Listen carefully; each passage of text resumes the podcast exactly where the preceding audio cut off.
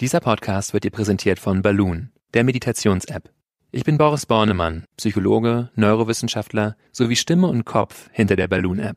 Mit Balloon kannst du in kurzen Übungen und längeren Audiokursen lernen zu meditieren. Das kann dir dabei helfen, gelassener zu leben, erholsamer zu schlafen und achtsamer zu kommunizieren. 15 Minuten am Tag und die Balloon-App genügen.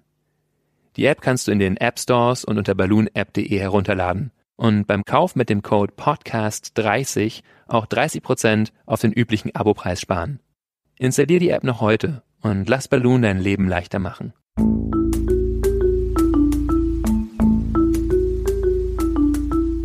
Verstehen, fühlen, glücklich sein mit Sinja Schütte und Boris Bornemann.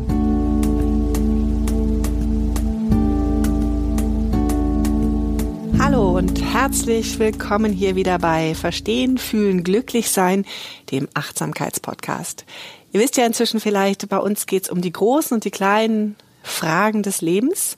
Ähm, wir beide sind uns sicher, dass das sehr wissenschaftlich fundiert sein soll. Also wir möchten hier nicht von Hokuspokus reden, sondern von dem, was echt Sache ist. Und trotzdem geht es natürlich um Gefühle, um das Fühlen, weil ähm, wir sicher sind, dass das glücklich, zufrieden macht und ähm, zu einem erfüllten Leben führt. Wir, wer ist wir? Ähm, das sind Boris Bornemann, Psychologe, Forscher, Achtsamkeitstrainer und die Stimme und der Kopf hinter der Achtsamkeits-App Balloon. Hallo Boris. Hallo Sinja, ich sitze hier mit Sinja Schütte aus der Redaktion der Achtsamkeitszeitschrift Flow. Genau. Und wir wollen uns heute darüber unterhalten, wie das so mit dem Schlafen ist, mit dem Einschlafen, mit dem Durchschlafen, mit dem Nachts aufwachen und warum das manchmal echt so schwierig ist. Hast du denn gut geschlafen heute Nacht? Mm, es geht. Ich habe bei einem Freund geschlafen und es war so ein bisschen ich, kalt. Ich weiß nicht, woran es liegt. Ich bin jedenfalls häufiger aufgewacht. Also so aufgewacht und dann aber auch immer direkt wieder eingeschlafen. Also es geht, würde ich es sagen. Geht so, es geht so. Ich habe total gut durchgeschlafen, ja. aber ich hatte Schwierigkeiten gestern Abend einzuschlafen. Das mhm. war so, da gingen mir noch ganz viele Gedanken mhm. durch den Kopf und ich habe so überlegt, oh, wie wird das morgen? Und ja, ja, also insofern geht so. Also mhm. insofern ähm, haben wir hier beide nicht ganz die wachen Köpfe, aber ähm, die Frage ist ja, woran liegt sowas, ähm, dass wir ja häufig nicht durchschlafen, dass wir nicht einschlafen können. Ähm, Mhm. Gibt es da Forschung ja. zu? Warum, warum schlafen? Warum, ja. warum ist es mal so und mal so? Also, was passiert, wenn wir im Bett liegen, ist, dass es eine Überaktivität gibt. Klar, das spüren wir auch. Ne? Also, mh, der Körper ist stärker in einem Aktionsmodus, als er zum Schlafen sein sollte. Das heißt, wir haben eine Aktivierung des sympathischen Nervensystems. Teil unseres Nervensystems ist uns eher auf Handlungen, auf Aktionen vorbereitet, Blut in die Muskeln, Herzschlag wird schneller. Mm, und häufig hängt das damit zusammen, dass wir ganz viel denken, dass Gedanken da sind. Und warum denken wir so viel?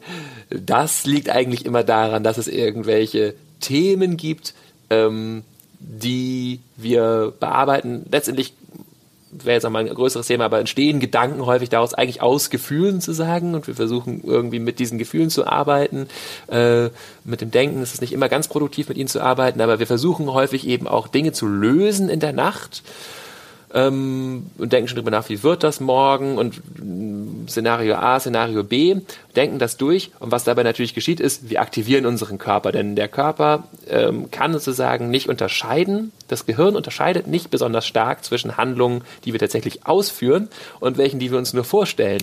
Ah, das kann man tatsächlich zeigen, also da ist der motorische Kortex, der Teil des Gehirns, der eben auch für Handlungen zuständig ist, wird auch von Handlungsvorstellungen aktiviert. Und das kann runtergehen bis auf die Ebene der der Effektoren, also der sozusagen der Muskeln tatsächlich, dass durch die Vorstellung einer bestimmten Handlung richtig der Körper das Signal bekommt, jetzt beweg deinen Arm, wenn du eben gerade daran denkst. Das ist das, wo man immer so zuckt, wenn man kurz ja. vorm Einschlafen ist wahrscheinlich. Nein, also ja, das genau heißt, das. Mhm. ich, ich liege im Bett und mein Gehirn ähm, weiß gar nicht so richtig, dass ich im Bett liege. Genau, das Gehirn macht eigentlich schon so eine Simulation eines äh, Tagesgeschehens und das hilft natürlich nicht, um einzuschlafen. Okay, das heißt, ich, ähm, ich jetzt geht's ja ganz konkret ums Einschlafen. Das heißt, ich muss meinem Gehirn jetzt irgendwie mitteilen, hallo, wir sind im Bett, ich möchte einschlafen. Mhm. Also was kann ich da tun aus Achtsamkeitssicht, um ähm, jetzt sozusagen mein Gehirn, meinen Körper auf Einschlafen zu programmieren. Und die nächste Frage wäre natürlich auch, was kann ich denn tagsüber tun, Ja. um, um, um das schon vielleicht zu programmieren? Genau, also ganz konkret, also wenn ich jetzt in der Situation bin. ganz konkret in ja. der Situation, genau. Es geht letztendlich darum, ähm, von einem Modus des Tuns in einen Modus des Seins oder auch Loslassen, Geschehen lassen zu kommen. Und das ist ja sozusagen das Problem. Wir sind in dem Modus des Tuns und ähm, ja, der hilft eben nicht zum Einschlafen. Was, was kann ich konkret tun? Wir haben beim letzten Mal schon über so vier Schritte gesprochen, die hilfreich sein können im Bett, um da eben loszulassen. Und ich wiederhole die nochmal ein bisschen kürzer vielleicht und nochmal mit ein bisschen anderen Worten. Das, das erste ist, eben anzuschauen, was beschäftigt mich da eigentlich, die Themen zu benennen. Innerlich kann ich ganz konkret ähm, sagen, innerlich zu mir, ah, mich beschäftigt das, ich denke darüber nach, das, denke darüber nach, wie das Meeting morgen wird, ähm, ich bin aufgeregt, ich freue mich drauf, ich denke so, bin besorgt, das, so, okay, das kommt immer wieder. Damit habe ich die Themen so ein bisschen so wie verpackt zu sagen, äh, merke, okay, wenn diese Gedanken wiederkommen, ich weiß, ich habe die jetzt angeschaut. Dann Ich kann ich die- so ein bisschen zur Seite Genau, stellen, ein ne? bisschen zur Ja, Seite genau. schauen, Okay. bin, weiß dann auch, da kommt dann nicht mehr viel Neues. Das ist ja auch häufig im Bett. Ja. Ich weiß eigentlich, es kommt immer wieder das Gleiche, das, dessen bin ich mir bewusst, aber es hilft, den Gedanken sozusagen, sie mal anzuerkennen. Die Gedanken sind häufig auch wie so kleine äh, Kinder, die sozusagen nach Aufmerksamkeit schreien. Und wenn ich einmal denen richtig ins Auge schaue und sage, das ist der Gedanke und auch das ist das Gefühl, dann fühlen die sich sozusagen zu se gesehen und können dann, Können mal wieder, schlafen gehen. Können dann auch mal Genau. schlafen gehen, genau. Das zweite ist Dankbarkeit. Dankbarkeit ist sowieso eine wunderbare Übung, sich immer wieder auch am Tage zu fragen, wofür bin ich dankbar? Was ist das, was in meinem Leben gut ist? Situationen, wo ich mich wohlfühle, Personen, die in meinem Leben sind, wofür, wofür ich dankbar bin, dass ich gesund bin, soweit ich gesund bin und äh, dass ich den Ort mag, an dem ich lebe oder was auch immer. Dinge, äh, für die ich dankbar bin, das aktiviert positive Gefühle, ähm, versetzt mich eher in den Zustand der mit Ruhe, mit parasympathischer Aktivierung verbunden ist, mit also einer Aktivität des Nervensystems, die eher äh, signalisiert, alles, alles ist in Ordnung, so wie es ist, du kannst laufen lassen sozusagen. Und das dritte ist, mich anderen Menschen zuzuwenden mental. Und das hilft mir rauszukommen aus meiner Bubble sozusagen, meiner Blase von meine Probleme dies und das, sondern zu anderen Personen zu kommen, denen was zu wünschen, darüber nachzudenken, was brauchen die in ihrem Leben, wie geht's denen, sagen innerlich Kontakt aufzunehmen und einen guten Wunsch zu formulieren für die. Auch das hilft, eher so mich verbunden zu fühlen. Genau. Und jetzt das dritte, der, der, der vierte, der vierte, Der vierte Schritt, genau, das war ja gerade der dritte. Waren, Mhm. äh, äh, ist das, was ich im Körper ruhen nenne oder sich in den Körper vertiefen, in Körperempfindungen einsinken, könnten wir auch sagen. Also rauszukommen aus diesem mh, Geschnatter, diesen, könnten auch sagen, so diesen hohen, schrillen, schnellen Tönen des Kopfes, hin zu diesem langsameren Bass des Körpers. Also zu spüren, du hast letztes Mal erzählt, der Atem hilft dir dabei, jetzt merken wir wieder, Atem, ja, es hat so eine unaufgeregte Qualität des Seins. Es ist einfach so, den Körper zu spüren und immer wieder zu Körperempfindungen zurückzugehen. Ähm, und das ist was, was ich üben kann, was ich am besten eben auch schon tagsüber übe, diese Aufmerksamkeit in den Körper zu lenken. Das, genau, da sind wir bei dem Thema, weil ähm, was kann ich denn eigentlich an meinem Tagesgeschehen vielleicht Mhm. auch verändern oder tagsüber üben, damit ich gar nicht mehr so häufig in die Situation komme, nicht Ja. einschlafen zu können? Ja, also da gibt es verschiedene Sachen. Einmal gibt es natürlich wirklich ganz konkret, sagen wir mal, fast technisch, das einzuüben, Körpergewahrsinn einzuüben. Das mache ich bei vielen verschiedenen Arten der Meditation, Bodyscan zum Beispiel, über den wir hier auch schon gesprochen haben, mich in Körperempfindung systematisch durch den Körper zu gehen. Wie fühlt sich mein Kopf an, mein Hals, meine Arme, mein Bauch und so weiter. Und dadurch trainiere ich sozusagen die Fähigkeit, das können wir auch im Gehirn nachweisen, die ähm, Insula, der insuläre Kortex, der Körper Geschehen abbildet im Gehirn sozusagen gewinnt an Substanz und gewinnt an Konnektivität, an Verbindungen im Gehirn. Also das heißt, Körperempfindungen steigen immer mehr in mein alltägliches Bewusstsein. Und wenn ich das trainiert habe, das, den Körper präsent zu halten, kann ich sozusagen auch nachts leichter umswitchen auf Körper. Und wie gesagt, Körper hat auch den Vorteil, es geht ums Sein. Der Körper, der ist, der ist da unkompliziert. Der liegt da rum und da läuft das so ab. Das Atmen geschieht, da ist Kribbeln, da ist Wärme. Das passiert einfach. Da muss ich nichts für tun. Und wenn ich mich genau in diese Qualität einsinken lasse, dieses einfach geschehen lassen, dann kann ich auch leichter loslassen. Also das, ähm, das heißt ein Stück weit auch ähm, trainieren. Also wir, wir sind ja, glaube ich, heutzutage wirklich alle so sehr in unseren Köpfen drin, ja. dass man ja manchmal ähm, schon das Gefühl hat, man ist eigentlich nur noch Kopf. Mhm. Ja, also das heißt, eigentlich ist das grundsätzlich sozusagen vielleicht das Beste an der Achtsamkeit, dass man wieder wahrnimmt, ich bin nicht nur Kopf. Mhm. Und wenn ich das trainiert habe, dann hilft es mir eben auch abends einzuschlafen. Ja, definitiv. Ja, ein Satz, der in Achtsamkeitskursen häufig fällt und für viele Leute wirklich wie so eine Erkenntnis ist, ist, ich bin nicht meine Gedanken. Zu wahrzunehmen, ich habe Gedanken, Gedanken geschehen, aber ich habe eben auch Körper und es gibt ganz viele andere Erfahrungen, auf die ich mich konzentrieren kann. Ähm, und vielleicht ja. hake ich noch mal ein, weil okay. das, die Frage war ursprünglich ja, was kann ich tagsüber tun? Genau, richtig, da wollte ich gerade noch. Genau. Mhm, ja. Ähm, und das, das war jetzt sozusagen dieser wie technische Aspekt, auch wirklich das zu üben, wirklich andere Ebenen wahrzunehmen, Körper.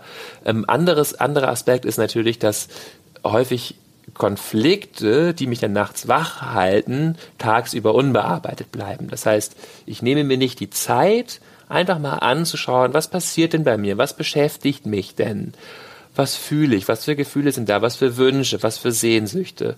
Und wenn ich dem tagsüber mehr Raum einräume, was ich eben auch durch Meditation tun kann, dann äh, drängt es nachts nicht so sehr ins Unterbewusstsein zu sagen. Nachts sind unsere, unsere Abwehrmechanismen einfach weniger aktiv. So die Aktivität im frontalen Kortex, was so mit Kontrolle und so zu tun hat im Gehirn. Frontaler Kortex, das ist ein Teil Gehirn, der, der vordere Teil des, der vordere Teil des Gehirns. Zurück. Ne? Wir kommen wieder mehr so in ursprüngliche Teile des Gehirns sozusagen zurück, also ursprünglich im Sinne der Evolution, die auch andere äh, Tiere haben.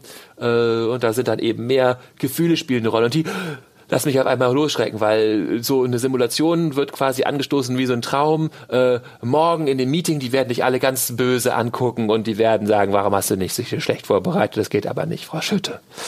Und äh, das kommt hoch, so ein Gefühl getriggert von, jetzt muss ich ganz dringend was machen, Angst. Ja, ähm, und, und, dann wacht man auf und, und findet man eben ist dann so aktiviert, dass man gar nicht mehr in den Schlaf finden kann.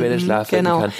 Und wenn ich mir das eben tagsüber schon anschaue, was passiert da eigentlich? Und ah, ich habe ich hab Angst davor, das durchfühle sozusagen, dann muss es nachts nicht so sehr an die Oberfläche drängen. Was hältst du in dem Zusammenhang davon? Es gibt ja ähm, häufig jetzt auch die Empfehlung, abends so eine Art ähm, Tagebuch zu schreiben. Mhm. Und so ein Achtsamkeitstagebuch wird ja da mhm. häufig auch genannt. Mhm. Ist das auch eine Möglichkeit? Ja, ähm? absolut. Ja, sehr gut. Also eine ähm, einmal natürlich auch diese Dankbarkeitsübung, die ich gesagt habe, kann man auch wunderbar schriftlich machen, auch gerade vom Schlafen gehen. Ähm, dann eben ein Tagebuch, was auf den Tag einfach zurückschaut. Jeder Art ist auch hilfreich, weil das mir eben hilft, nochmal zu schauen, was ist passiert, wie habe ich mich gefühlt, äh, das sozusagen wie so ein bisschen abzuschließen. Ähm, und also ein bisschen die Gedanken sozusagen in diesem Tagebuch zu lassen, genau. die man sonst vielleicht nachts hat. Genau, ne? es gibt, ähm, eine Freundin hat mir mal erzählt, dass ihre Mutter ihr früher äh, beim Einschlafen immer gesagt hat, äh, so jetzt ähm, legst du deine Gedanken in eine Schatulle, die kannst du in eine Box tun. Und dann passte, ich glaube, das war Tom the Tummetot oder so, der passte dann immer darauf auf, aber vielleicht hat man jemand anderen, der darauf aufpasst für einen. Virtuell äh, ist natürlich was, was Kindern helfen kann, was uns aber auch helfen kann, äh, äh, zu sagen, dass die sind morgen auf jeden Fall wieder da. Ja, da yeah. musst du dir keine Gedanken drum machen, die sozusagen eben wie in dem Buch zu lassen, zu sagen, die Gedanken sind da oder kann man auch mental machen Gedanken zur Seite zu stellen. Und schließlich, äh, wo wir gerade über Einschlafrituale reden, ist auch diese, äh, dieses mich anderen zuwenden, eine Meditation, die häufig empfohlen wird für Zeit vorm Schlafengehen. Ähm, da, die kann man noch ein bisschen Nicht anderen zuwenden, sozusagen an Freunde zu denken, denen Gutes zu wünschen genau, und sowas. Ne? Ja. Wünschen. Gibt's, kann man noch ein bisschen jetzt formaler machen. Ich habe das jetzt äh, so ganz kurz und flapsig sozusagen nur erklärt, wie das geht. Ähm, mh, heißt äh, Meta-Meditation, so wird es untersucht, auch unter diesem Namen von ursprünglich Meta bedeutet äh, auf Pali, auf Altindisch ähm, Wohlwollen, Freundschaft, liebende Güte.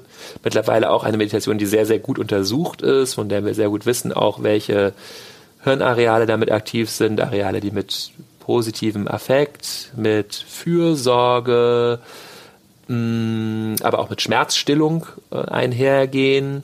Ähm, auch eine Meditation, die eben stark dieses parasympathische Nervensystem aktiviert, den beruhigenden Teil unseres Nervensystems. Also das ist auch eine Meditation, wenn ich da äh, abends zehn Minuten nochmal mit dieser Meditation verbringe, wirklich vom Schlafen gehen, kann das auch helfen, den Körper äh, und den Geist so vorzubereiten. Muss ich durch die Meditation geführt werden oder gibt es da eine Frage, die ich mir selber stelle, über die ich meditiere? Was äh, bei dieser Meta? Meta-Meditation. Meditation. Genau.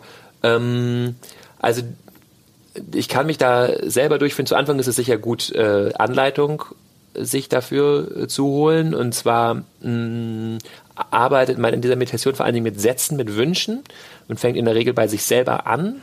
Ähm, Was man sich selber wünscht genau, an Gutem? Ja, genau. Und okay. es ist da auch ganz gut, mh, also man kann das sich auch ganz frei machen, einfach ähm, äh, ich wünsche mir dies, ich wünsche mir das, aber es gibt so ein paar formale Und Aspekte. ich nehme an, da geht es nicht darum, ich wünsche mir ähm, ein Auto, Ein Auto, oder ein Pferd, ein Haus, nee, sondern, genau, ähm, überdauernde genau. Wünsche. Ja. Also in der Regel werden sie auch formuliert in der Meditation mit möge, mit einer Formulierung von möge, die so ein bisschen altbacken, antiquiert vielleicht klingt, aber die einfach den Grund hat, also möge ich glücklich sein, möge ich gesund, Gesund sein, sein. möge ich sicher und geborgen sein, mit Leichtigkeit leben oder das sind so klassische Wünsche, also überdauernde Wünsche, die ich sozusagen für mein eigenes Seelengeschehen, für mein eigenes Gefühl ähm, oder eben auch für das Gefühl anderer Menschen habe.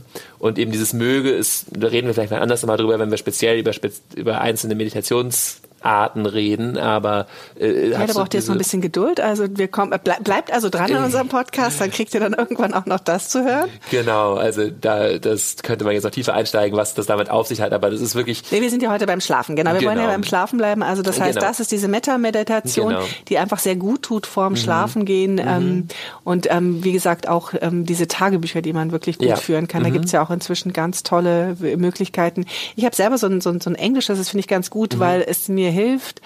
Die stellen mir einfach so kleine Fragen, so nach Mhm. dem Motto, was war heute toll? Und zum Teil muss ich nur ankreuzen. Mhm. Und das macht es sehr schnell und ähm, ich finde das ganz, ähm, ganz hilfreich. Mhm. Und was ich ja auch mache, ist, ähm, ich habe immer einen Stift und einen Zettel neben meinem Mhm. Bett liegen, weil gerade wenn man wenn man aufwacht, also ähm, dass man eben einfach diesen Gedanken kurz aufschreibt, dann habe ich wirklich so das Gefühl, wie mit der Schatulle musste Mhm. ich gerade so dran denken. Dann liegt das da und ich weiß, morgen erinnere ich mich dran. Und manchmal ist es sehr lustig, wenn man am nächsten Morgen dann liest, was einen Gedanken Ja. man hat. oh Gott, oh Gott. Ja, so Wie richtig absurd ist, so nicht, wichtig ne? war es nicht wirklich. Genau. Ja. Also insofern ähm, ist das ganz hilfreich. Also diese kleinen Rituale, die helfen sehr gut. Ähm, ich habe ja auch mal gelesen, dass ähm, man mit vier Stunden Schlaf schon Mhm. einen Großteil seines Schlafdrucks abgearbeitet hat. Ähm, das hilft mir auch manchmal der Gedanke, dass Ja. ich das Gefühl habe, ich muss gar nicht so viel schlafen. Ja. Wie viel Schlaf brauche ich denn wirklich?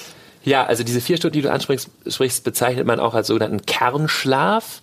Das heißt, da sind in der Regel ähm, drei Schlafzyklen abgeschlossen, fast ganz abgeschlossen. Also ein Schlafzyklus sind in der Regel so 90 Minuten.